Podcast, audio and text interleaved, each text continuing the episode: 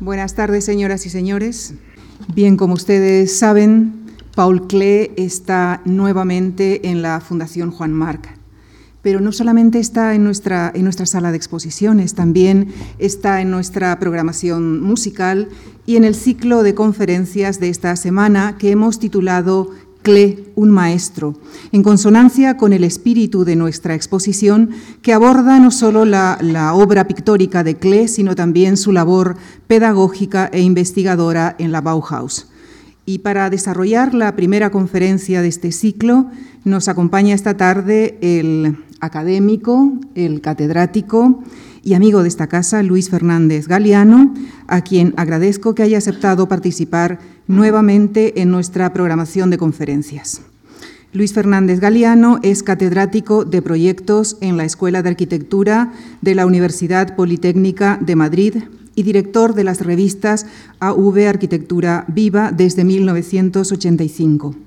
Durante 14 años estuvo a cargo de la página semanal de arquitectura del diario El País, donde actualmente colabora en la sección de opinión miembro de número de la Real Academia de Bellas Artes de San Fernando y de la Real Academia de Doctores, ha ejercido la docencia y la investigación en instituciones como las universidades de Yale, Harvard, Princeton, en el Centro Getty de Los Ángeles, así como en el Instituto Berlage de Rotterdam presidente del jurado en la novena Bienal de Arquitectura de Venecia, experto y jurado del Premio Europeo Mies van der Rohe, también ha comisariado numerosas exposiciones, tanto en España como en el extranjero, dos de ellas con Norman Foster, y ha formado parte del jurado de prestigiosos concursos internacionales en Europa, América y Asia.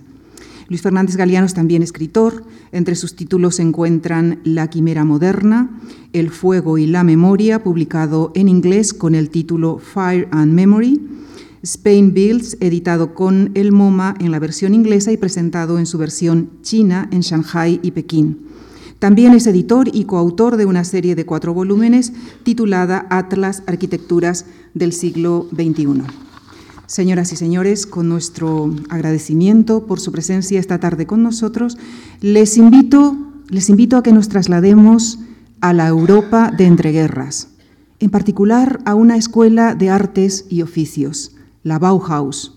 Allí Paul Klee desarrolló su actividad docente e investigadora.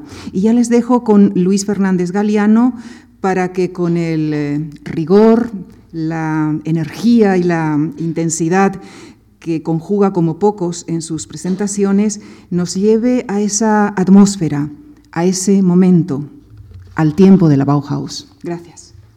Bueno, muchas gracias Lucía, Franco, Javier Gomá por acogerme otra vez en esta vuestra casa, Manolo, Julio, tantos amigos aquí. He venido otras veces a la Fundación, pero nunca en relación con una exposición, y esto es especialmente en fin, es una ocasión para mí especial, especial porque además la exposición de Paul Klee, que imagino que todos ustedes han visto ya, es una exposición singular, es una exposición extraordinaria.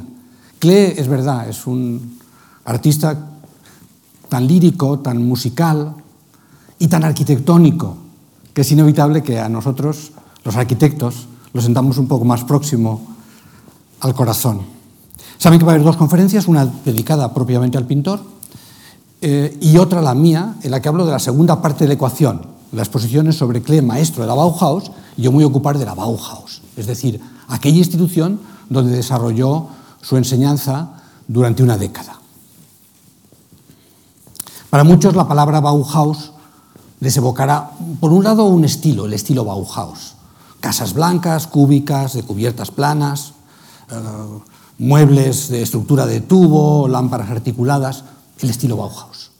A otros lo pensarán como un crisol, el crisol donde se gestó la arquitectura y el diseño de la modernidad. Y la Bauhaus es quizá algo más y algo menos, algo más que un mero estilo y quizá menos que el crisol mítico de la modernidad que realmente se gestó en muchos sitios de forma simultánea en este periodo entre guerras. Pero la Bauhaus sobre todo es algo más complicado. Muchos personajes,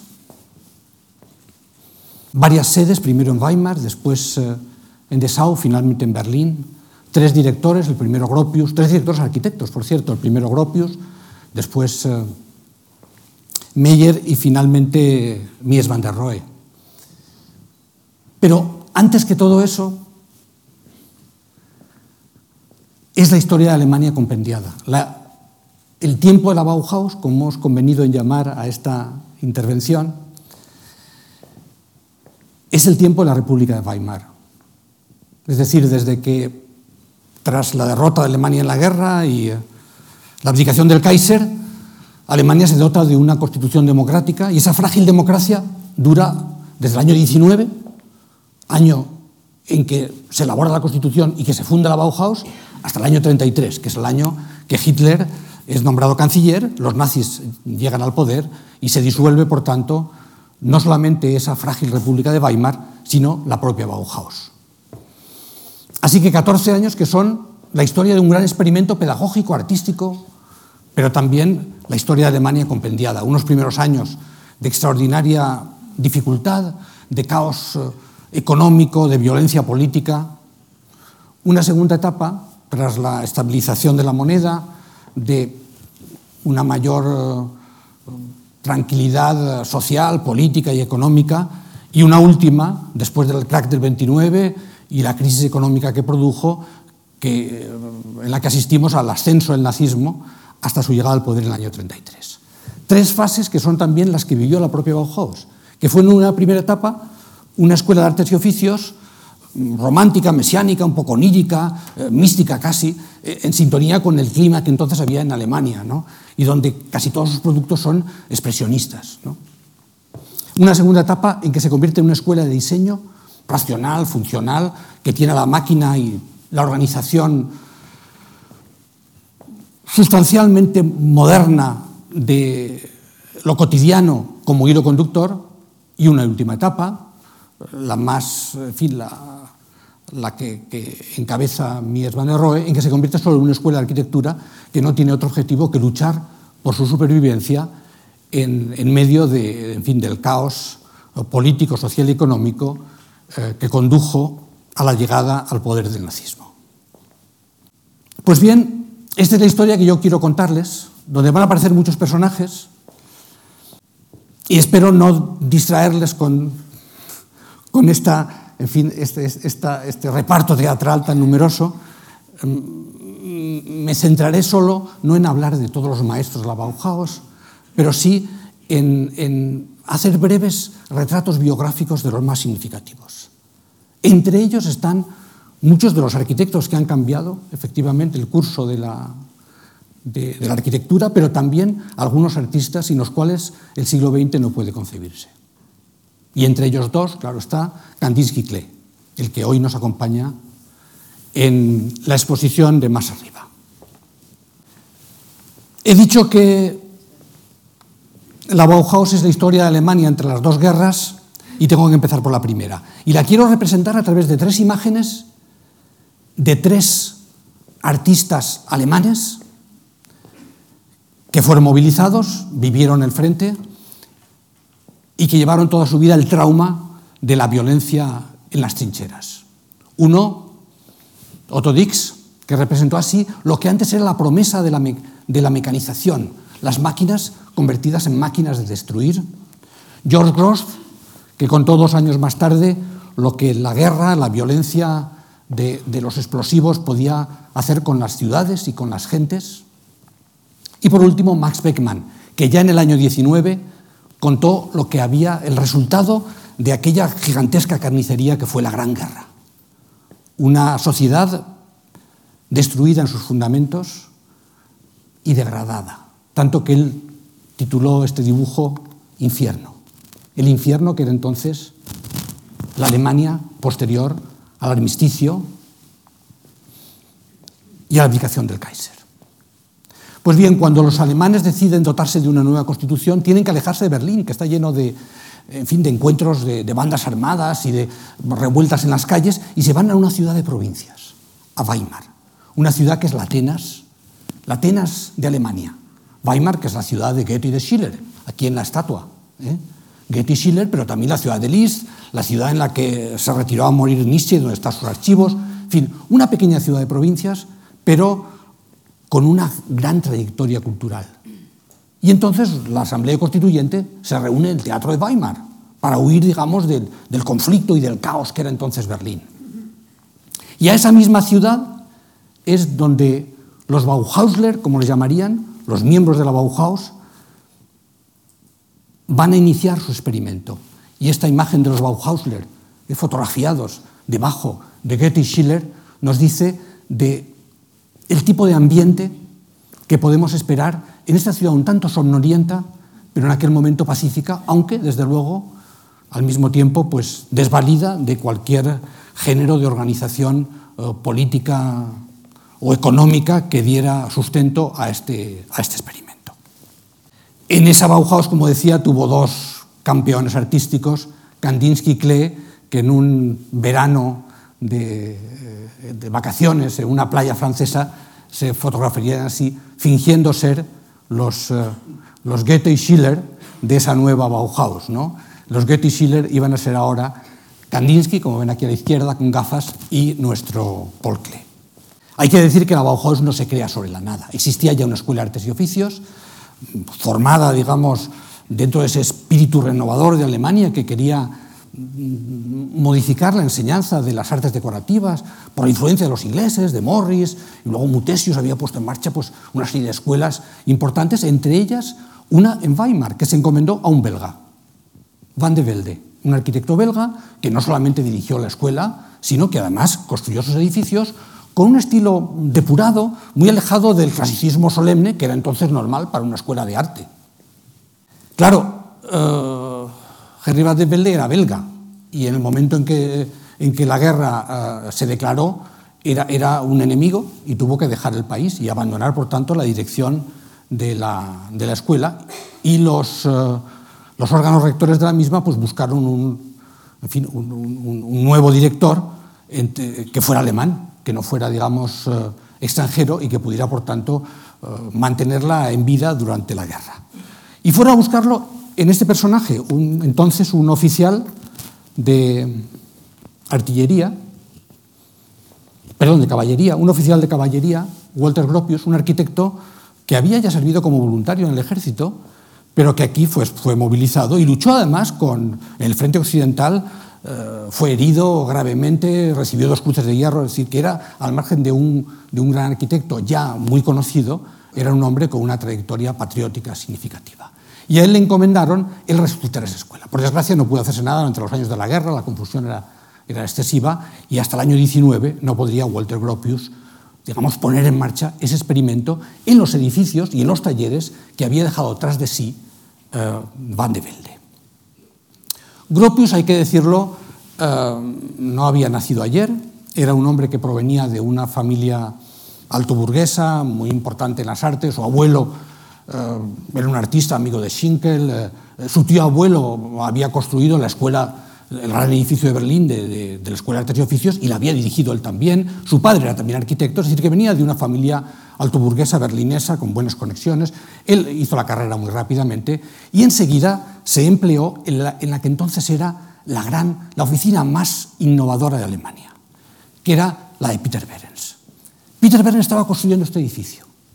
A Peter Behrens lo llamó la AEG. Behrens era, como tantos otros, alguien que había empezado como artista y luego se dedicó a la arquitectura. Y predicaba, como el Werkbund fundado por él, esa fusión del arte y de la industria. Entonces la gran compañía AEG, como ven aquí, que fabricaba material eléctrico, etcétera, que estaba dirigida por Walter Rathenau, un gran economista y político de la época, le encomendó a este arquitecto innovador que remodelara todos sus productos, no solamente que construyera sus edificios, no, que rediseñara sus lámparas, que rediseñara todo aquello que ellos fabricaban. Y hasta el propio logo, el propio logo que ven ustedes uh, aquí arriba, este también lo diseñó Peter Behrens. En aquel momento, en su oficina estaban simultáneamente trabajando, estaba Gropius, estaba Le Corbusier, estaba Mies van der Rohe, trabajando todos como empleados de Peter Behrens era el lugar en el, que, un joven arquitecto ambicioso tenía que estar. Claro, eh, Gropius participó en la construcción de esta fábrica de turbinas, como ven todavía un edificio moderno sin embargo con algo de ese clasicismo antiguo, de templo eh, sólido y pesado. Y cuando después de trabajar tres años con Peter Behrens, Gropius monta su propio despacho, el primer encargo que recibe es justamente una fábrica.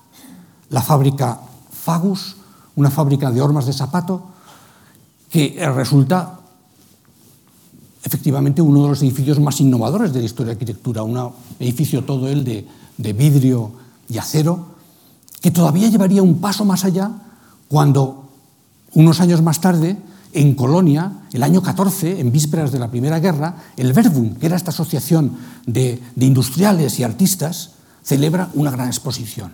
Pero una gran exposición con edificios, digamos, eh, de escala real.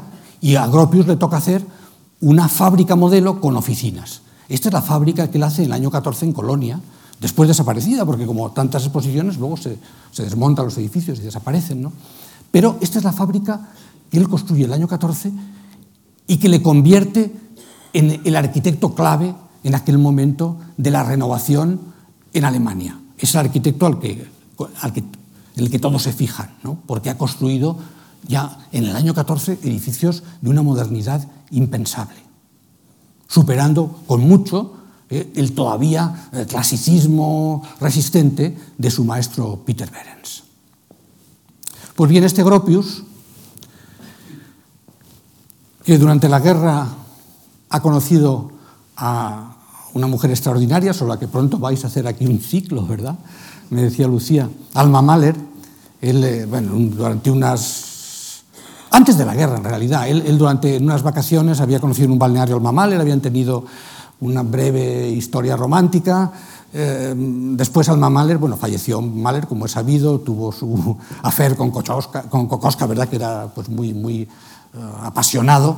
Y, después de terminar eh, su afer con Kokoska, pues recuperó aquel, aquel alemán que había conocido en un, en un balneario austríaco y restablecieron el contacto.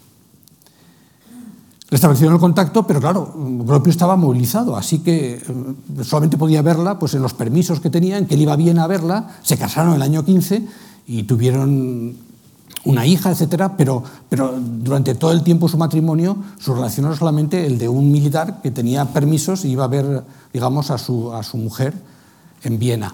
Pero claro, Alma Mahler tuvo una importancia grande en su vida, porque le puso en contacto a Gropius con un mundo muy distinto al del Berlín del que él venía, que era el mundo de Viena ese, ese mundo de Viena más, eh, más complejo, digamos, con una presencia digamos, de las artes muy diferente a la de Berlín. ¿no? Y de hecho Alma Mahler sería importante en algunos de los primeros nombramientos de profesores que él hizo dentro de la, de la Bauhaus.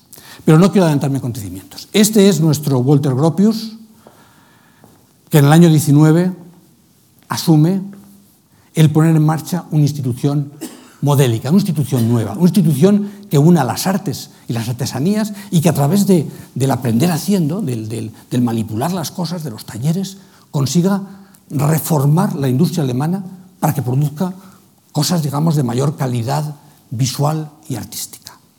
Pues bien, este eh, Gropius, cuando se mm, propone este empeño un poco, pues, eh, visionario, ¿no? pues mira, claro, hacia el romanticismo alemán, hacia, hacia ese Schinkel que había sido amigo de su abuelo, pero sobre todo a los que estaban más próximos a él, a su amigo Bruno Taut, por ejemplo, con, con las arquitecturas que en, ese momento de, de, grave crisis espiritual de Alemania del año 19, después de la derrota, eh, surgían como hongos. ¿no?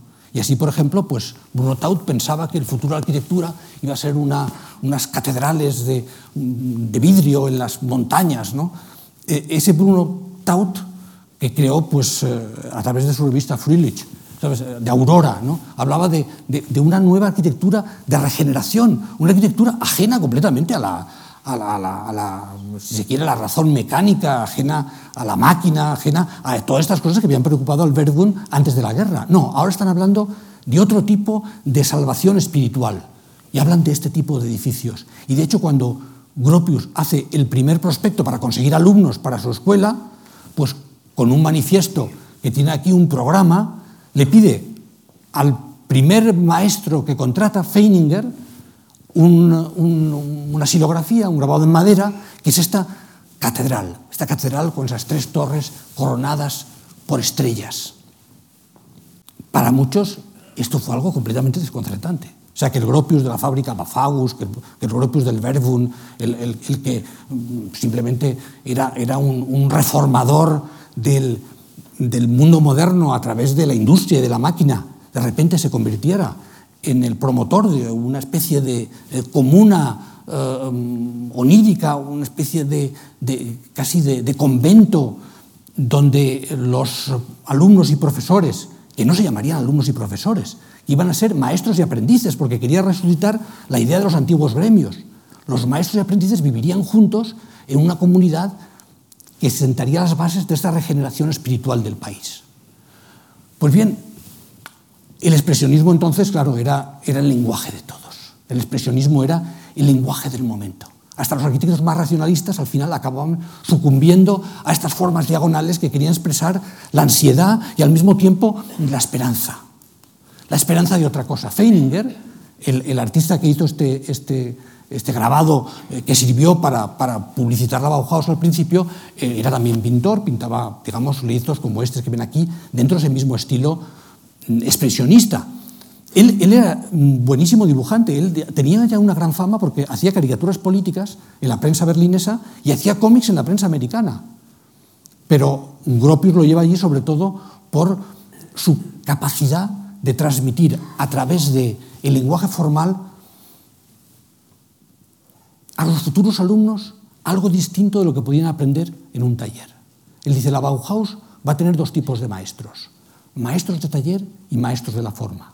Tiene muchos talleres, taller de cerámica, de metal, de madera, con un maestro de taller, pero al mismo tiempo y con la misma jerarquía, un maestro de la forma, casi todos pintores. De los primeros nueve que contrata, de los primeros nueve que que contrata Gropius, pese a que era una escuela de diseño y arquitectura en último extremo. Ocho eran pintores. Así que Gropius recurre a los pintores como los que son capaces eh, de transformar la percepción de sus aprendices. Decía que era importante entonces el expresionismo. Todos sucumben a él. Y fíjate, personas como Mies van der Rohe, que luego lo conoceremos por estos edificios helados y perfectos, ¿verdad?, de vidrio, mm, hacen em, imágenes como esta del rascacielos en Friedrichstrasse que hablan, digamos, de esa misma arquitectura casi que aspira a, una condición de, de, disolución de la forma a través de las aristas y las espiras. El propio Oropius, cuando después de una manifestación de obreros en Weimar, eh, que resultó, bueno, tras las cargas de la policía hubo varios muertos, entonces fue una gran ocasión de duelo y de, manifestación en aquella población muy alejada del follón que había en las grandes ciudades, ¿no?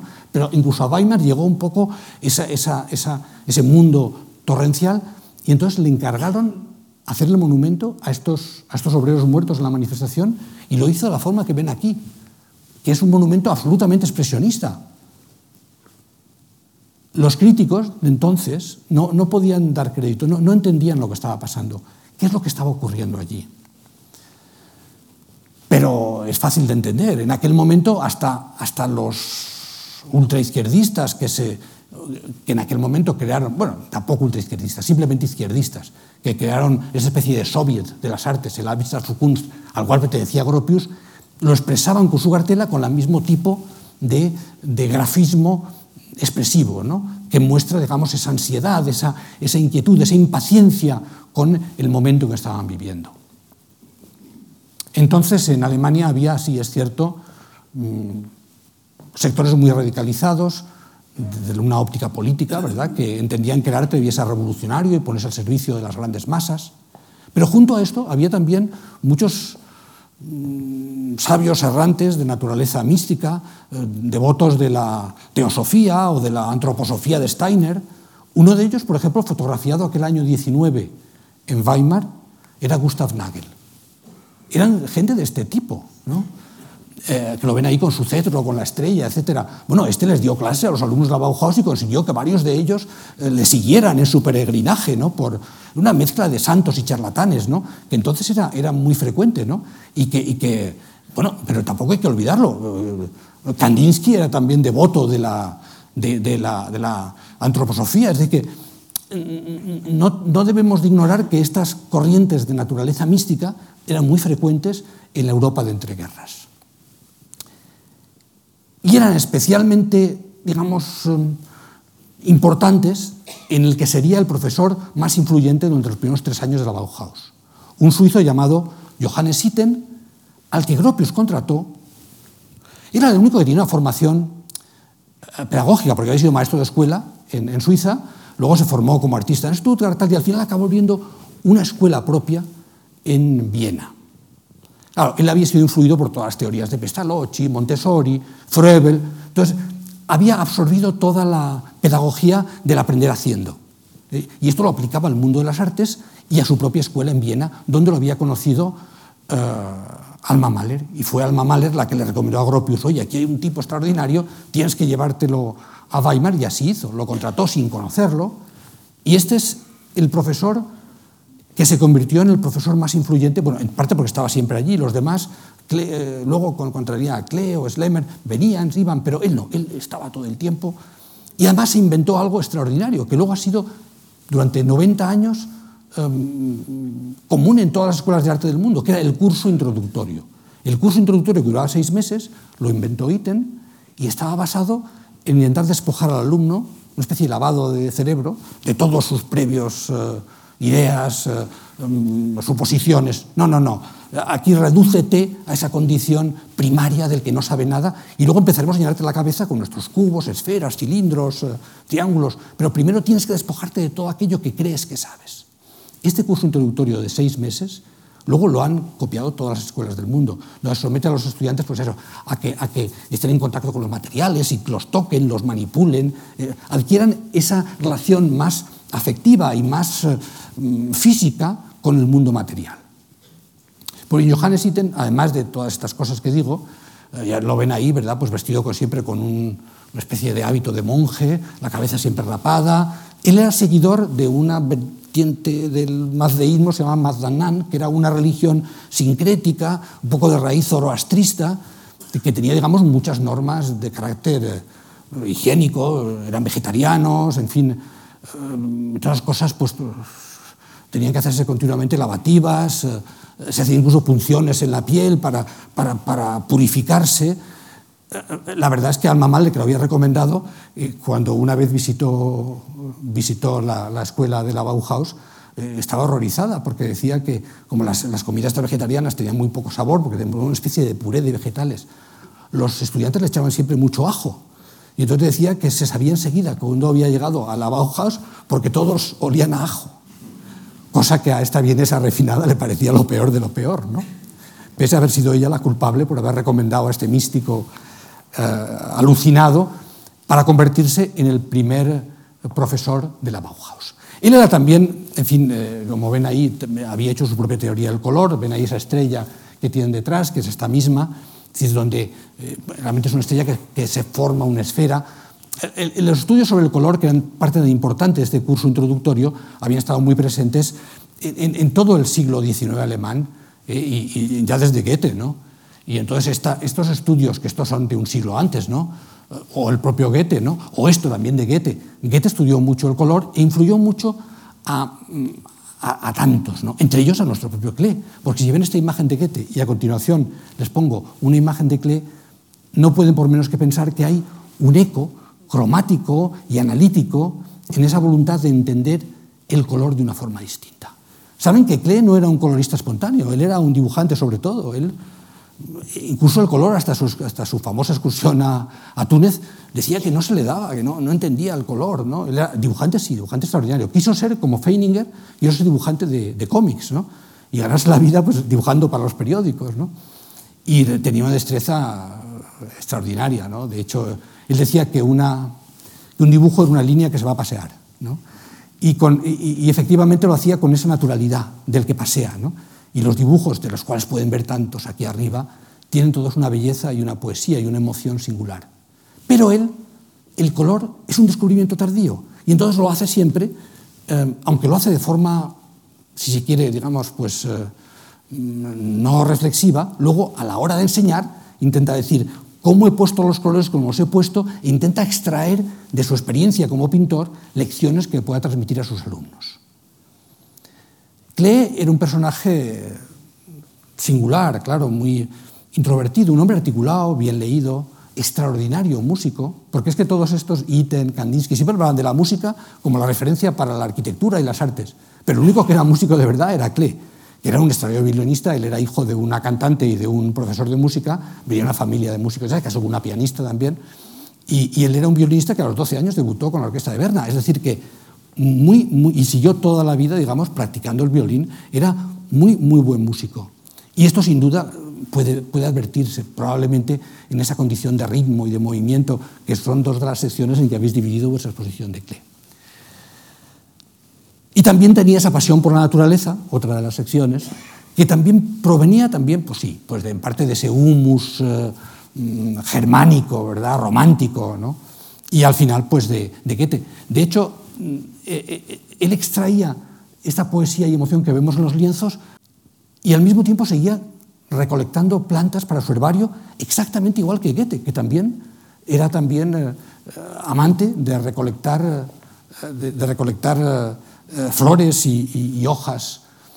Y, evidentemente también creó su teoría del color, como había hecho Goethe con estas ruedas de color, que le sirvieron para dotar a su enseñanza en la Bauhaus, que se iniciaría poco tiempo, que se iniciaría ya en el año 20, muy es decir, al año siguiente iniciarse la Bauhaus, fueron los primeros maestros en, en incorporarse,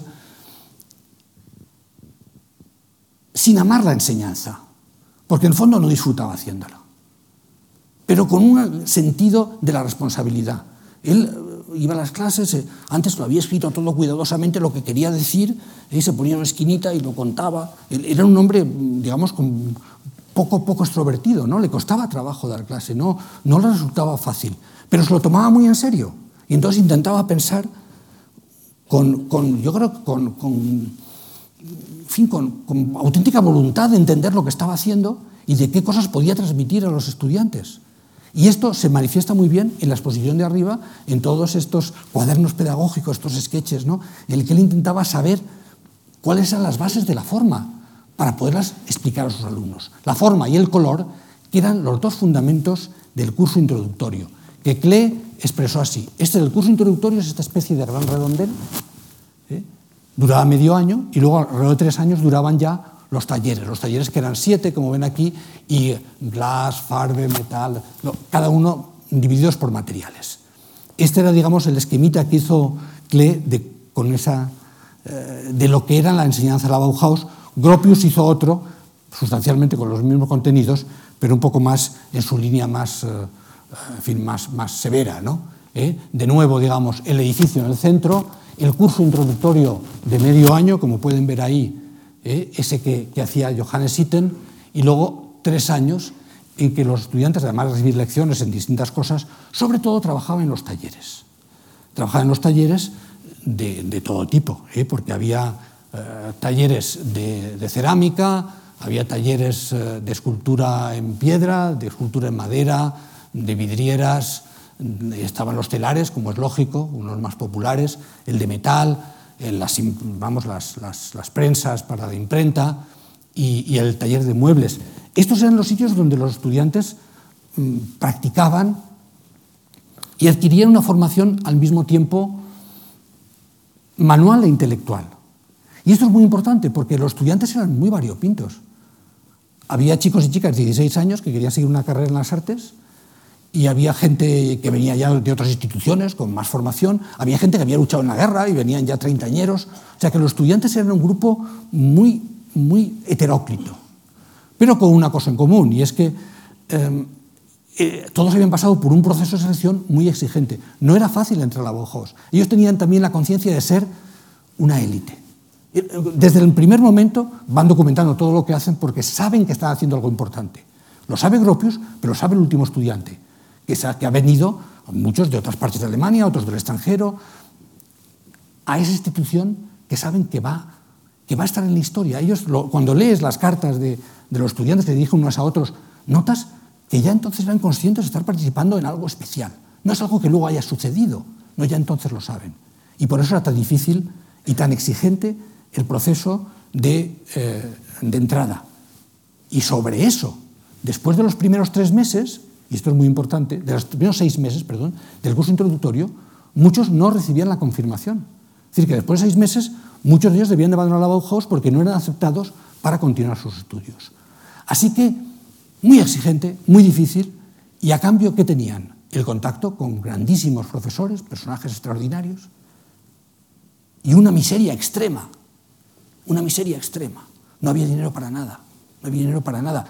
Apenas tenían dinero para, para poder comer. Entonces Gropius, su obsesión, claro, Gropius el gran organizador, tal, era conseguir dinero para que los estudiantes tuvieran al menos una buena comida al día. Esa era su obsesión durante los primeros años, en el caos que entonces vivía Alemania. Y al final, lo comentaba antes Lucía, lo consiguió prometiendo honores a distintos personajes ricos de la ciudad, ¿eh? honores que conseguía por sus amistades en el ayuntamiento y en el Estado, a cambio de que financiaran la comida de los estudiantes, que era su principal preocupación. Llegaron a tener un, huerto para tener un cierto suplemento de, verduras ¿no? que cultivaban los propios estudiantes. Al final, estos talleres tenían, digamos, que producir objetos que se materializaran en arquitecturas. Y la primera arquitectura que realizan es una casa para el señor, como ven aquí, Adolf Sommerfeld, un comerciante de maderas, que les dijo, tengo que emplear madera porque he comprado aquí un barco tal lleno de madera, así que quiero que me hagáis la casa de madera. Y le hacen esta casa, esto es un dibujito de la casa hecho para celebrar la, cubrición de aguas, ¿no? Eh, como ven de nuevo en estilo completamente expresionista. Y le hacen una casa que es una mezcla de chalet suizo y, de, David Crockett, que, que pensar, esto, el arquitecto es Gropius, junto con Adolf Meyer, su, su, compañero de toda la vida. ¿no? O sea, Gropius hace esta casa, aquí la veis el día este que, celebraron la fiesta de, cierre de, la cubierta, y que al final tenía este aspecto. O sea, este es el mismo Gropius que había hecho la fábrica Fagus y que había hecho en el año 14 eh, el, edificio de la Werkbund en Colonia. E, era algo verdaderamente extraordinario. Es decir, que, esta especie de reinvención romántica de la escuela se llevaba hasta sus últimos extremos. Toda esta casa, su interior está hecho por distintos estudiantes, que luego serían importantes. Por ejemplo, George Smith, que hizo todos estos detalles. Los muebles eran de Marcel Breuer. Eh, George Smith hizo, hizo, estos relieves. Y esa vidriera que ven ahí al fondo, y aquí un poco mejor, la hizo Joseph Albers. Es decir, todos ellos estudiantes de la Bauhaus que posteriormente se convertirían en maestros. Y esto es otro fenómeno muy interesante. ¿Sí? Los estudiantes más brillantes por lo propios, procuraba que ganara algo de dinero con estos encargos que les hacía, porque esto era un encargo que él tenía en su oficina, en su oficina de arquitectos. ¿no? Pero luego, enseguida, y sobre todo cuando se mudaron a Dessau, consiguió algo que es muy importante, y es que casi todos los, los maestros jóvenes hubieran sido alumnos de la Bauhaus. Y aquí tiene un dibujo de Feininger celebrando con esa casa o una especie de remedo de esa casa, invitando a la fiesta de las linternas. En la Bauhaus hacían fiestas continuamente. Había menos cuatro al año importantísimas, claro, la de Navidades, la, de, la, de, la del verano y luego la de primavera y la del otoño. La primavera y el otoño era la fiesta de las linternas y la fiesta de las cometas y todas las celebraban. Esto es muy interesante, no, se piense que es una cosa que ocurrió por casualidad. Ya en, su, en el manifiesto de Gropius dice, y haremos muchas fiestas, porque las fiestas tienen una forma de crear comunidad, de crear lazos entre ellos. Hay una carta bellísima de un estudiante que cuenta una fiesta de Navidad. Dice, dice Gropius nos leyó un, en fin, un cuento, eh, luego dice, Um, tuvimos una comida buenísima, dice, claro que entonces era también dice, y Gropius nos sirvió personalmente a cada uno de nosotros. Y dice, y comenta el estudiante, fue como el lavado de los pies. Y es bonito, porque entiende que, que el maestro a veces sirva personalmente a cada uno de los estudiantes. Había esa, esa voluntad de generar comunidad las fiestas eran esenciales. Y claro, pues sí, las fiestas continuamente. Las fotos que tenemos de Bauhaus son fiestas continuas, siempre están celebrando una cosa u otra, ¿no? por, por cualquier motivo se monta una fiesta. Y en estas fiestas, uno de los maestros que sería más importante a la hora de organizarlos era Oscar Schlemmer, al que le llamaron como, como pintor y como escultor, y que realmente luego se dedicó allí más bien al teatro. Y entonces Oscar Schlemmer fue el gran, el que inventó el ballet triádico, el que creó, digamos, el taller de teatro y el que, y el que hizo de la Bauhaus esa especie de fiesta permanente, siempre con esa voluntad de, como veis, de un teatro, pero casi de marionetas eh, digamos, humanas, ¿no? De, ese mundo del títere, de la marioneta, tan importante en la cultura alemana, porque Goethe escribió teatro para marionetas, eh, Kleist escribió también sobre, sobre la importancia de las marionetas. Y entonces esto que parece, digamos, pues de Leye, esta especie de, eh, en fin, de robots articulados, tiene también la tradición de los títeres, de las marionetas, así que une lo moderno con lo muy tradicional. Y así alumnos, ¿verdad?, pues que también hacían estos mismos teatros. Y el propio, el propio Klee fabricaba siempre marionetas para su hijo Félix. Era muy pequeñito y entonces llegó a hacer más de 30. Se conservan la mayoría y aquí hay una selección de ellas que representan a distintos personajes, ¿no? a, a veces míticos, a veces, eh, en fin, de los cuentos, otras veces gente de alrededor. Por ejemplo, este, este payaso de las orejas grandes, este que hay aquí, eh, era un retrato de Slemer, del, del escenógrafo que acabamos de ver. ¿no? Y, y, y, y claro, eso lo refleja muy bien un cuadro de una acuarela que tenéis precisamente ahí arriba, ¿no? una acuarela buenísima. ¿no? esto de, mirando hacia las estrellas, ¿no? los personajes que bailan, pero que, que están en el camino hacia las estrellas, que se acercan a las estrellas. Es decir, todo lo comunitario como una forma de crear una vida mejor y un país mejor en esa especie de pequeño reducto. Luego las cosas eran muy distintas, claro. En general, los habitantes de Weimar pensaban que los estudiantes eran eh, fin eran vagos, eh, eh, pero que era, eran descuidados, promiscuos, o sea, muy mala fama en la comunidad. Pero eso pasa siempre con cualquier escuela bohemia de arquitectura o arte. Es decir, que ellos tenían esa voluntad de crear un lugar idílico y sin embargo fuera los veían siempre con muchas precauciones en ese entorno. ¿no? Y este es el momento en que hay que presentar al alter ego de, de Klee, a Kandinsky. Que junto con Klee fueron los dos más grandes artistas que enseñaron la Bauhaus, pero muy distintos. Kandinsky, mucho más dogmático. O sea, Klee extraía su enseñanza de su experiencia. Kandinsky no. Kandinsky era dogmático, hablaba siempre desde eh, lo alto del Sinaí, con las tablas de la ley, y, además, como era ya famoso, él había publicado en el año 11 ya eh, sobre lo espiritual en el arte, era, era, digamos, el más famoso de todos ellos. Él era un ruso, pero que se había formado en Múnich, junto con Klee había estado en el Blau Reiter, pero cuando, también lo de siempre, cuando, cuando la, guerra se declaró, en el año 14, él tuvo que volverse a Rusia y tuvo que dejar Alemania. Y entonces en Rusia entró en contacto con los constructivistas, los suprematistas, y cambió completamente de forma de pintar. Y pasó de la pintura anterior, la del Baureiter, que era un expresionismo cromático, a una pintura geométrica llena de, en fin, de cuadrados, triángulos, círculos, colores elementales. Kandinsky era, llegaba a ser digamos, tan extremo en sus convicciones que les hacía un test a los estudiantes para ver si los aceptaba o no. Y este test era este. Les daba digamos, tres formas geométricas y les decía que los tenía que pintar con colores. Y los estudiantes tenían que saber, digamos, milagrosamente, que el triángulo solamente podía ser amarillo, porque el amarillo es el que conviene a esas formas angulares, que el cuadrado es algo la tierra, tiene que ser rojo, tal, y en cambio el círculo, que es perfecto, es el cielo, tal, y evidentemente azul. Entonces, si el estudiante no era capaz de entender esto, entonces Kandinsky no lo quería de estudiante, porque decía, no, es que no entiende lo, lo, lo esencial. Él, él, él, además disfrutaba de ese raro don de la, de la sinestesia, es decir, que él cuando decía, que cuando él veía colores oía sonidos y cuando oía música la veía en color, ¿no? Es decir, que él no solamente entre las formas y los colores encontraba, eh, digamos, simpatías, sino también entre los sonidos y, los, y las formas y los colores. Pero los jóvenes, pues, lo escuchaban y seguían su propio camino. Es decir, que eh, tuvieron influencia grande, claro, sobre los jóvenes, pero los propios estudiantes eran tan articulados, tan inteligentes, tan autónomos, que no se puede pensar que la Bauhaus producía, digamos, a gente en serie. Esta es una imagen, por ejemplo, de estudiantes de entonces. Esto es, es, eh, Marcel Breuer con tres eh, chicas. El fotógrafo dice Marcel Breuer y su harén, dice. Pero eh, realmente no, eran otras estudiantes como él, ¿no? Pero, pero ya lo veis a él, ya con el cigarrillo, tal. Pronto sería maestro. Eh. Era un mundo distinto. La relación era muy igualitaria entre profesores y estudiantes, o habría que decir entre maestros y aprendices. Y este trayecto, el de, el de Stolz, la única estudiante que llegó a, maestro, pues es muy característico. Cuando le hicieron el carnet, todavía le pusieron eh, que era estudiante y hubo que rectificarlo y poner meister, porque había ascendido a la categoría de maestra. Ella se dedicaba a los tejidos y es una de las tejedoras más extraordinarias de, de, de la época. ¿no?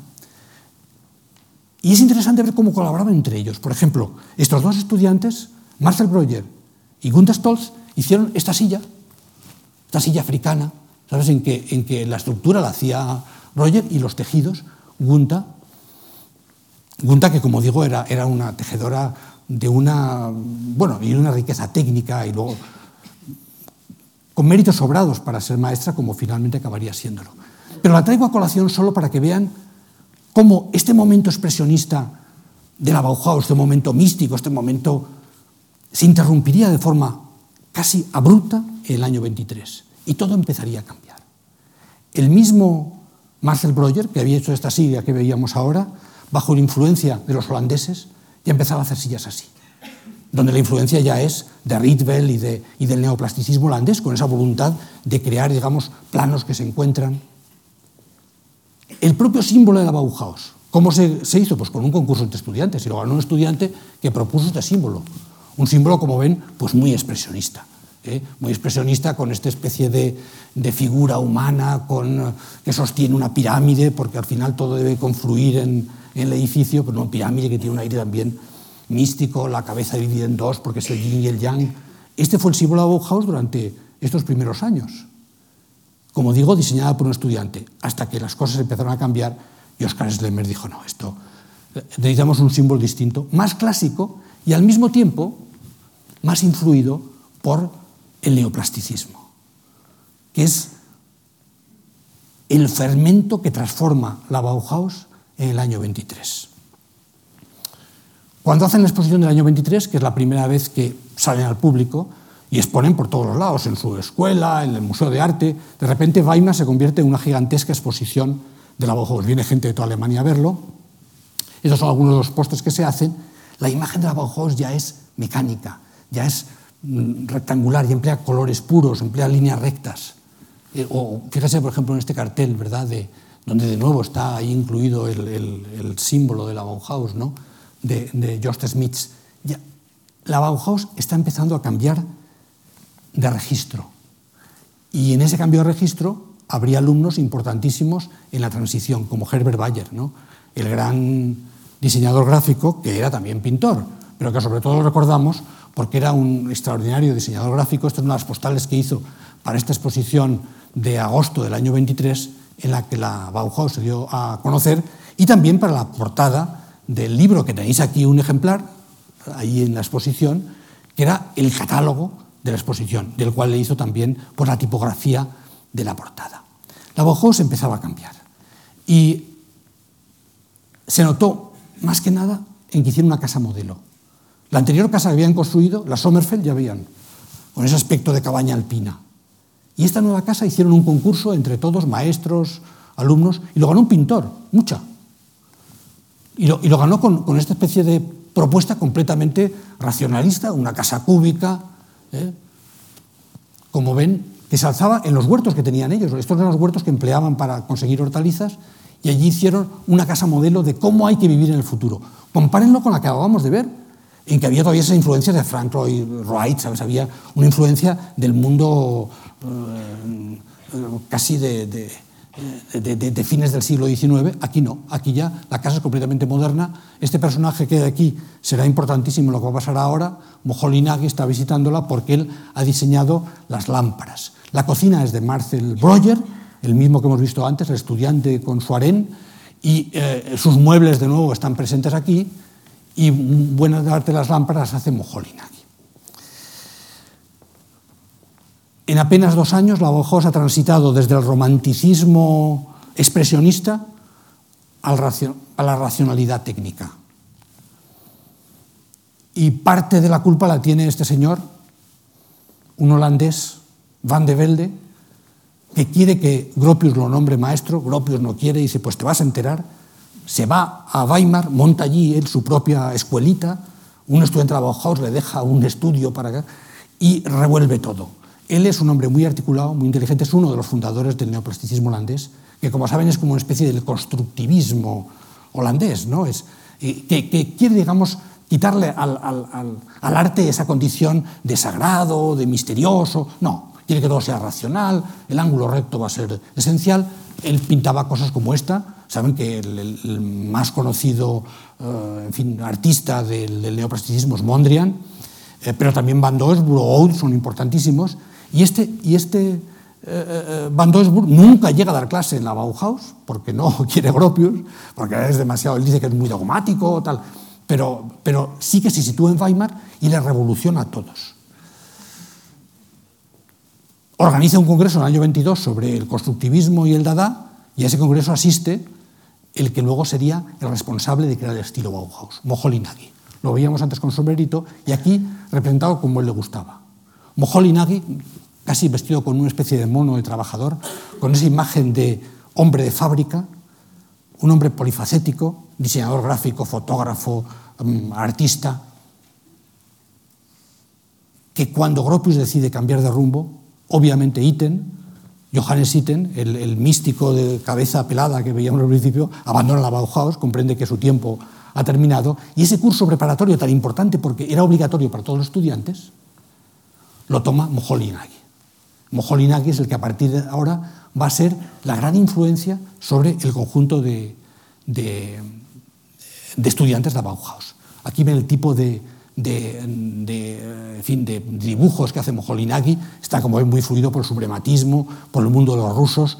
Es, es, llega, digamos, el mundo ruso y también el mundo holandés, que transforman ese romanticismo uh, alemán. Y desde luego, pues los, los, uh, los Browns de Lissiski, cuando hay que dar las tres conferencias magistrales de la exposición del año 23 las dan estos tres personajes. Uno Kandinsky, el artista más famoso. Otro, obviamente, Gropius, el director. Y el tercero, alguien al que llaman para que dé una conferencia. Oud, el gran arquitecto holandés. Estos son los tres a los que les encomiendan, digamos, el nuevo rumbo. De hecho, la conferencia de Gropius es totalmente programática. Dice, arte e industria, dice, una nueva síntesis. Predica que el arte y la industria van a volver a reconciliarse. Es decir, Gropius vuelve por el Gropius que había sido en la Verbum, el Gropius de las, de las fábricas. Y abandona ese trayecto, digamos, de misticismo y de búsqueda de lo, de lo inmaterial. De hecho, la obra de Gropius en aquel momento está completamente influida por el neoplasticismo. Fíjense, por ejemplo, eh, su, su entrada para el concurso del Chicago Tribune es que parece hecha por un holandés, ¿no? Hasta sus proyectos de construcción prefabricada son completamente neoplásticos. Tanto es así que decide, debemos de crear un objeto que refleje este cambio de rumbo.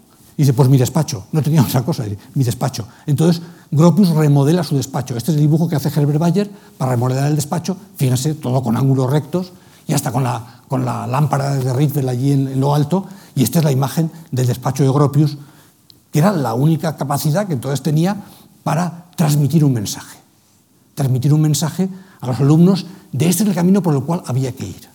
¿eh? Con las alfombras, los tejidos ¿eh? y la voluntad de hacerlo todo con el ángulo recto.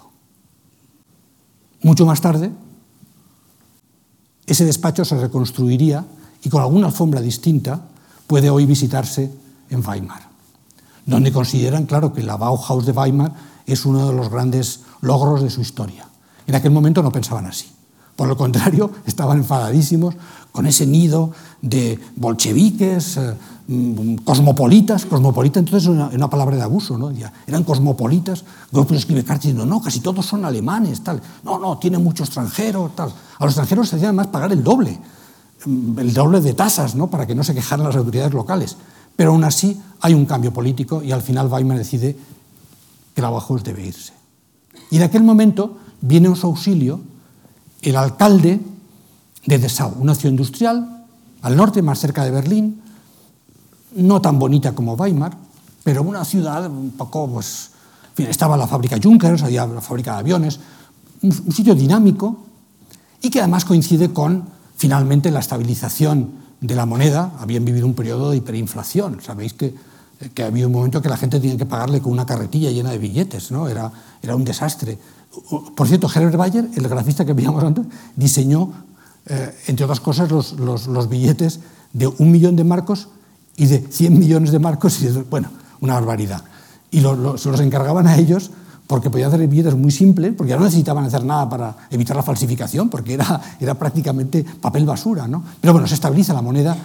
Alemania entra en una etapa, digamos, de mayor mm, estabilidad política, social y económica, y a lo tientan con varias cosas. Le dicen, traiga su escuela de Sao, le vamos a encargar que haga el edificio de la escuela y además un barrio obrero, un barrio de viviendas populares. O sea, que, que viene aquí con un par de encargos y, la cosa pues va, va, a salir bien. Claro, en principio, los primeros Bauhausler, cuando van allí, dicen, ¡joder, qué tan feo, las fábricas, tal! No era como Weimar, que era un poco una, una cosa un poco de bombonera, ¿no? Y van allí a esto, pero luego les gustó, les gustó, tenía otra intensidad, tenía otra fuerza, ¿no? Y cuando Gropius se propone cómo hacer la escuela, ya no solamente el despacho, dice, esta vez sí que tengo que hacer un manifiesto mucho más importante, no solo un interiorismo, el de mi despacho, sino un edificio. Inevitablemente mira de nuevo hacia el neoplasticismo y los holandeses. En aquel momento eran, eran tan influyentes. Fíjense, el propio Mies van der Rohe, el propio Mies van der Rohe, en el año 23, que es la exposición del Bauhaus, publica el número 2 de su revista G, que lo llamaba Material eh, para, de las formas elementales, predicando las formas elementales, con unos proyectos no realizados. Está la casa de campo de, hormigón. Fíjese en esta casa de campo de hormigón, la maqueta que hace Mies van der Rohe, que nunca realiza, pero que ha sido importante y ha sido de los cinco proyectos utópicos de ese momento de, de Mies, de proyectos teóricos que cambian el curso de arquitectura. Es totalmente holandés, este, esta organización en turbina. Y ahora vean lo que hace Gropius para la Bauhaus, cuando van a Dessau. Casi lo mismo, eh, la misma organización. Eh, una serie de piezas, aquí las tienen, por un lado aquí tenían en esta, con un, rodeados por un, por un muro cortina, una caja de vidrio con, con los talleres, aquí estaban los estudios, aquí estaban aquí las cocinas, la cantina, el teatro. Esa torrecita era para alojamiento de estudiantes. Y aquí, en, esta, en este puente sobre la carretera, estaba lo esencial, la administración y el despacho de arquitectura de Gropius, que desde allí controlaba toda la escuela. Entonces, efectivamente, la escuela, el edificio de la escuela se convierte en, en mítico. Ellos desde un primer momento eh, lo, lo, fotografían, lo, lo, lo, juzgan. Estos son todos fotos de, de, alumnos de la Bauhaus, ¿no? que lo consideran, digamos, pues la mejor materialización de esos ideales, de esta Bauhaus, digamos que está en su momento dorado. ¿eh? Era incluso una empresa para comercializar sus productos. ¿sabes? La Bauhaus se convierte ya, digamos, de verdad logra el sueño de Gropius de reunir el arte y la industria. Pero eso sí, sin perder lo que habían tenido siempre pues de, juego. Este, por ejemplo, son las, las alumnas del taller de, de, tejido que se fotografían en la escalera de la Bauhaus y que luego sirvieron a, a Schlemmer para hacer seguramente el, el, cuadro más famoso de la Bauhaus que existe, ¿no? basado justamente en esta, en esta referencia. Siguen haciéndose fiestas, cada vez que se entregan los diplomas, eh, los estudiantes eh, aprovechan cualquier ocasión y los maestros se fotografían todos en la azotea de la Bauhaus. Y es una foto mítica que no puedo por menos que detenerme un momento, porque aquí tenemos a Gropius en el centro y junto a Gropius sus doce apóstoles. Seis maestros de la forma, de los que había contratado él, y seis jóvenes maestros que habían sido alumnos y ahora eran ya maestros también. Hay que decir que los maestros de la forma, los antiguos, tuvieron luego derecho a casa y que los maestros jóvenes vivían con los estudiantes en, el, en, los apartamentos. O sea que había algunas diferencias, les pagaban un poco menos. Pero en fin, aquí están los doce. Y aquí los tienen. Aquí los tienen a, a, a Albers, a, a Jost uh, Shepard, a, a, Muche. Este es el, pintor que hizo la casa experimental. Y luego otra casa experimental más, que es un pintor que se convirtió en arquitecto. Aquí con, tocados con, como ven, con, gorras al sector, digamos, más, uh, más radical e innovador de los diseñadores gráficos, que se llaman la publicidad, etcétera, que eran Moholy Nagy, que lo tienen aquí con sus lentes de, eh, sin montura, a Herbert Bayer y a Jost Smith, Gropius, y detrás de él el que sería, digamos, su discípulo más directo y que le seguiría luego a, Harvard, eh, que como ven aquí, que es el, gran diseñador de sillas que hemos visto antes, Marcel Breuer, ¿no? y que luego sería importantísimo arquitecto en América, en su etapa posterior. Los tres, los tres eh, pintores con, sombrero, eh, Kandinsky, Klee y Feininger, luego Gunther Stolz, la única mujer que llegó a ese grado de maestro, y por último, Oscar Schlemmer, el escenógrafo y el hombre de teatro. Todos los maestros, y para ellos Gropius hizo, además del edificio de Bauhaus, hizo cuatro edificios. El primero para él, que era el director, claro. Y los otros dos, casas adosadas para los maestros más importantes. En una estaban Kandinsky y Klee, en otra estaba, es decir, que una de las casas estaba, estaba Kandinsky con Klee, en otra estaba Feininger con Moholy-Nagy y en la última estaba Schlemmer con Mucho. Era el momento más bonito de la Bauhaus. Estas son las casas que se hizo para ellos y es el momento en que vemos pues, eh, el momento más feliz, ¿no? aquí a Kandinsky y Klee tomando el té en, el jardín de, su casa compartida, de su casa común, eh, Kandinsky en su, casa mostrando cómo ha de ser un interior moderno. Todo el mobiliario se lo había hecho eh, Marcel Breuer especialmente para él con el tema del círculo. ¿No? Entonces, con el tema del círculo le había hecho todo el mobiliario Marcel Breuer, pero sin que esto fuera óbice para que siguiera haciendo fiestas. Como por ejemplo cuando a Kandinsky y a su mujer Nina les dieron la nacionalidad en el año 28, pues otra fiesta de disfraces, en fin, como, como era, digamos, el, hilo conductor de la Bauhaus. Estas son las pinturas de Kandinsky en este momento, con sus triángulos, sus círculos, ¿verdad? sus cuadrados. Y um, en, la otra mitad de la casa, pues, uh, pues Paul Klee digamos, eh, que, que, ya se había trasladado definitivamente, porque durante un tiempo estuvo, su mujer seguía viviendo en, en Múnich, ¿no? pero ya, ya entonces están aquí ya instalados los dos eh, con un estudio mm, estupendo y que pinta entonces cosas como también esta acuarela, también tenéis vosotros expuesta, Lucía, maravillosa, ¿eh? de una ciudad italiana. Una, una pintura con ese componente geométrico, estructural, rítmico, cromático, que, sería tan influyente en la historia del arte, pero también en la historia de la arquitectura y el diseño. Y llego ya al final. Llego ya al final porque, por desgracia, la, la, Bauhaus llega a este momento extraordinario y a partir de ahí todo se empieza a descomponer. Antes de eso, pues sí, un par de referencias pues a, a Schlemmer, ¿verdad? Como siempre, organizando sus fiestas. Este es Schlemmer aquí en un... Y aquí fíjese, los dos Feininger, los dos con cámaras fotográficas, el padre y el hijo, que era alumno, los dos con máquinas fotográficas inmortalizando el evento, porque los de la Bauhaus sabían que querían que estaban haciendo historia y se preocupaban de registrarla. ¿no? Eh, dibujos de Schlemmer, de su ballet triádico, que siguió desarrollando de, durante el tiempo, dando clase al final sobre, sobre el cuerpo humano como, como la base, digamos, orgánica del diseño y de la organización. Y, y Segropius, o la que pensamos que es Segropius, la mujer Segropius, posando con una máscara sobre una de las sillas que diseñó Marcel Breuer, la silla B3, Ahora le llamamos silla Basili, porque un fabricante italiano en los años 50 le llamó Basili, pero se llamaba B3. Lo que ocurre es que a Kandinsky le gustó tanto que cuando la vio le encargó a, a, a Marcel Breuer que le hiciera una para él. ¿no? Y esa especie de conexión hace que hoy la llamemos la silla Basili, donde se muestra Gropius con esa máscara que habla de esa condición de juego y de que decía antes, ¿no? que son el mundo de los títeres, el mundo de las marionetas, el mundo de la mecanización del orgánico en la cual los alumnos, los maestros de Bauhaus estaban pues, pues en su salsa.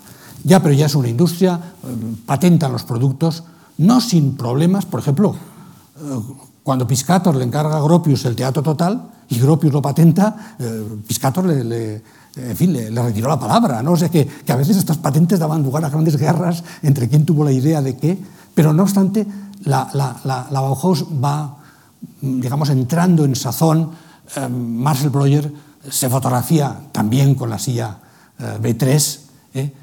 y el curso entonces introductorio que llamamos Holinagi incorpora al curso a, a Albers. Albers, que como ven aquí corrigiendo a los alumnos, que efectivamente producían, digamos, todavía esas, en fin, eh, eh, esos esfuerzos de materialización formal y material, pero Albers cuando llega a hacerse su retrato dice, no, no, yo con la silla, con la silla B3 y en la pared con los diseños que yo hago para tapicerías. ¿eh? Luego, como en fin, seguramente saben, Albers llegaría a ser muy importante en, Estados Unidos, fue al, Black Mountain College y luego fue, digamos, uno de los que llevó a Estados Unidos el Evangelio a Bauhaus.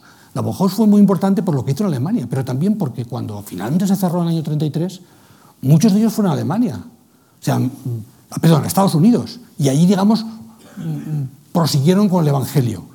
¿eh? porque Mies van der Rohe fue con Gilbert Seimer y, Peter Hahn se fue al ITT de Chicago. Moholy-Nagy fundó la nueva Bauhaus también en Chicago. Gropius es sabido, se fue director de Harvard y se llevó también a, a Marcel Breuer, ¿no? Y eh, Albers fue a, a Black Mountain College, donde creó, digamos, una experiencia también excepcional, y finalmente a la Universidad de Yale. De manera que todas las instituciones de élite de la costa este fueron colonizadas por Bauhausler, por gente de la Bauhaus, y crearon, digamos, una importancia extraordinaria. Estos son, digamos, los, los dibujos protegidos que hacía Albers y los que Joseph Albers y los que hacía Annie Albers, su mujer. Con una base ya muy arquitectónica, como ven, con esta organización que recuerda pues, la organización de las viviendas que por aquel momento hizo, hizo, por ejemplo, Gropius, que era la segunda parte del encargo con la ciudad de Sau. Es decir, vas a hacer la casa, pero también unas viviendas eh, modelo para trabajadores, unas viviendas baratas, eh, que, también, digamos, se pensaban con este género de imágenes. Moholy-Nagy, como he dicho antes, fue el que inventó el estilo Bauhaus, y no solamente el estilo Bauhaus, inventó la publicidad Bauhaus, la tipografía Bauhaus. Esto es nada más que un, papelito para, hacer publicidad de los libros de la Bauhaus. Empezaron a publicar libros, hicieron revistas, y esta publicidad de los libros está hecha por Moholy-Nagy con, esa, con esa, ese uso suyo muy sobrio de la tipografía, solo siempre negro y rojo, ¿no? el nuevo símbolo que él quería introducir como símbolo a Bauhaus, que era esta suma del, del triángulo, el cuadrado y el círculo. Y los libros fueron pues sí, muy influyentes, difundieron el Evangelio alrededor. El primero lo hizo Gropius sobre arquitectura internacional y llegaron a hacer 14. Si se fijan aquí, el segundo ya fue el de Paul Klee, ¿eh? los, eh, bocetos pedagógicos, que están aquí muchos eh, expuestos en la exposición, pero se harían muchos otros. Harían uno de Mondrian, otro del Theo van Doesburg, al que no le habían dejado dar clase, ¿no? que había el suyo sobre, sobre fotografía y película, Kandinsky lo haría también, por supuesto Gropius. Al final, casi el testamento de ese momento es esta imagen de Moholy-Nagy en que habla de los 14 libros, los 14 libros que dejaban como testamento de su trabajo en el año 28, cuando un momento importante en la historia de Bauhaus, porque ante las dificultades internas y externas, Gropius decide dejarlo, dimiten con él, desde luego, eh, los más próximos, Moholy-Nagy, Herbert Bayer y también nuestro autor de sillas, Breuer, Marcel Breuer, que se iría además con él a Harvard. Todos, digamos, dimiten. Y Gropius nombra a un nuevo director, arquitecto, Hannes Meyer, un arquitecto suizo de gran, digamos, de gran destreza gráfica, pero mm, que fue importante sobre todo porque era el, personaje, digamos, de filiación marxista más clara de, la, de la Bauhaus entonces, y que sin embargo preside un momento, una etapa, digamos, de, todavía digamos, de auge económico y de, y de buenos resultados eh, en la producción de, de, la casa. Hannes Meyer era efectivamente un hombre pues, también fascinado por la, por la experiencia soviética mm, y permitió que la Bauhaus se decantara mucho y se politizara seguramente en exceso. En un momento dado, pues, eh, resultas de una acuestación eh, que se hizo entre, entre estudiantes para apoyar a trabajadores en paro o algo así, pues surgió el problema ya, digamos, con los, eh, el, alcalde socialdemócrata de, de, la ciudad y, le obligaron a dimitir. Así que estuvo solo dos años, dos años muy productivos, donde, digamos, eh, se sacó la revista, este primer número lo hizo Moholy-Nagy. Aquí ya ven un poco que la, la nómina de maestros ha cambiado, ¿no? Aquellos 12 apóstoles, ahora hay otros 12 distintos, ¿no? Pero faltan cuatro de los importantes. Mantienen la primera línea, como ven, a los, a los artistas, como siempre, ¿verdad? Pues a los Kandinsky, Feininger y Klee, y está también Schlemmer y algún otro, pero su preocupación ya es la supervivencia económica. Em, el número 4 ya dice, jóvenes, venir a la Bauhaus, por cierto, con una fotografía de Feininger, jóvenes, venid a la Bauhaus. Es ya un grito de alarma, necesitamos alumnos, necesitamos que vengáis a la Bauhaus. Pero la combinación de circunstancias, de la crisis económica producida por el crack del 29 ¿no? y la politización de la escuela que hace que las autoridades los vean, eh, los vean digamos, con, con, en fin, con, con malos ojos, obligan a un nuevo cambio de director.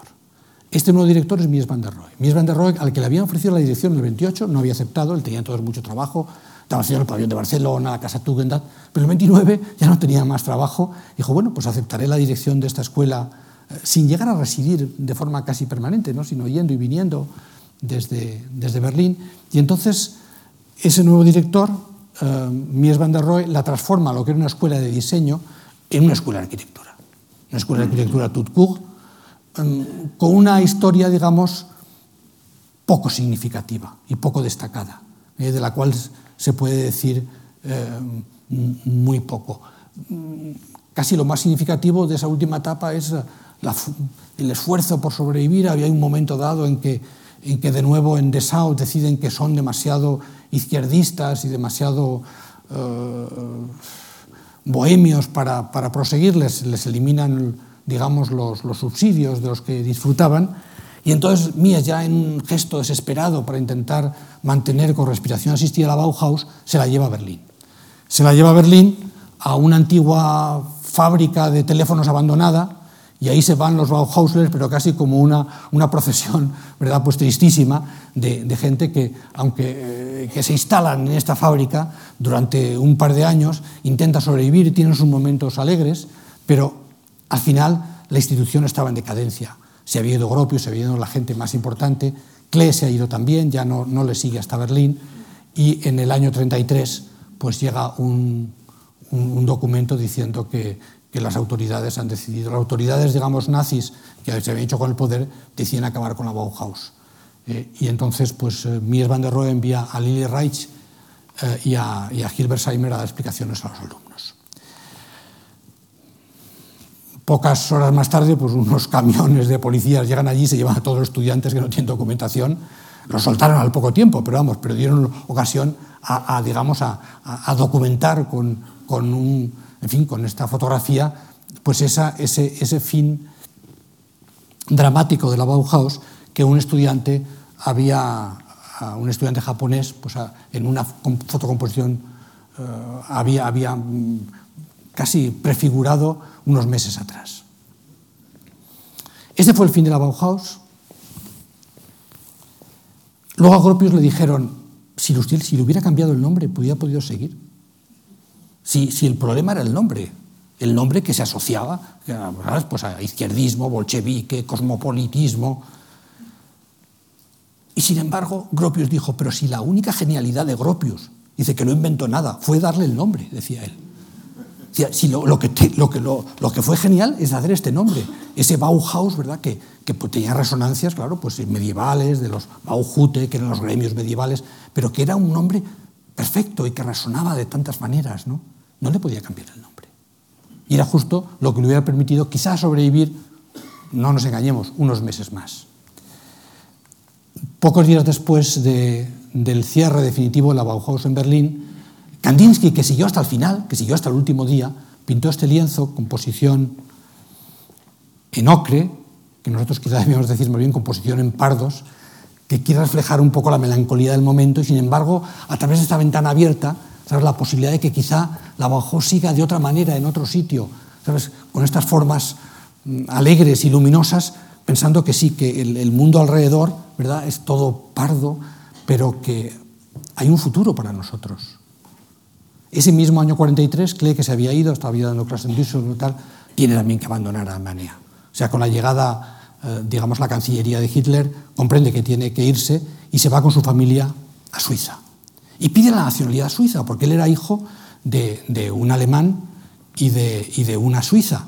Pero la, la legislación suiza eh, entiende que es... Eh, que, digamos, la nacionalidad sea a través de los padres, y entonces él tenía nacionalidad alemana, de hecho estuvo movilizado durante la guerra como ciudadano alemán. Llega a Suiza, donde él había nacido, había pasado su infancia, conservaba sus brazos con Berna muy estrechos y pide la nacionalidad suiza. Pero tampoco a los suizos les gusta Klee. También encuentran, digamos, que su arte es raro, ¿sabes? Que, a lo mejor es subversivo. Y entonces, durante mm, un tiempo indefinido, ¿sabes? Le, le, niegan la nacionalidad. Por entonces se le declara, digamos, el, en fin, la enfermedad degenerativa que acabaría con él a los 60 años. Sus últimos años, como saben, fueron de una productividad extraordinaria y un año después de que comenzara la, la Segunda Guerra Mundial, el año 40, eh, Klee murió cerca de Berna, seis días antes de que le concedieran la nacionalidad suiza. O sea que no llegó a tener el, el, el, el documento de, de, de, ciudadano suizo. Poco antes de morir pintó este, este lienzo, en ese mismo año 40, que se llama La muerte y el fuego, y que como toda la obra de Klee está hecho con esta especie de jeroglíficos enigmáticos. Aquí usa la palabra Tod, que es muerte en alemán, con mayúsculas y minúsculas, para hacer mm, esta calavera, el sol, eh, esta imagen de un sol que apenas calienta y que parece que nos redime con esa mueca de la calavera. Un jeroglífico, pero también con el personaje de la derecha, que es de nuevo pues, un títere. Nos habla de la muerte, pero nos habla de la muerte sin dramatismo, nos habla de la muerte con una emoción singular, algo que seguramente entendió bien su hijo Félix, aquel para el que había hecho las marionetas, cuando al enterrarle en Berna puso como epitafio, el que entendía que era el lema de vida de su padre. Dice, no me busquéis en la aquí y en la ahora, porque habito entre los muertos y entre los que no han nacido aún. Un poco más cerca del corazón de la creatividad, pero todavía no lo suficientemente cerca. Klee pensaba que el arte hace visible lo invisible. Y yo les invito a que suban un par de plantas más arriba ¿eh? y lo comprueben. Buenas noches y muchas gracias por su atención y por su paciencia. Gracias.